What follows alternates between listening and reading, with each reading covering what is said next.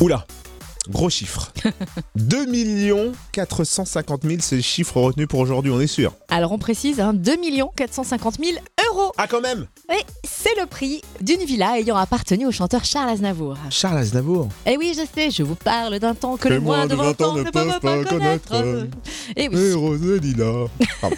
Excusez-moi, je me suis connais toutes les égaré la vie en plus. Je crois que je suis fan. En fait, un an après euh, bah, la disparition hein, du chanteur, sa famille a décidé de mettre en vente sa splendide villa provençale dans les Alpilles de plus de 600 mètres carrés, composée de 11 pièces, 9 chambres, 4 Ouais. salles de bain, une Ouais. maison de gardien, de nombreuses dépendances autour d'un patio.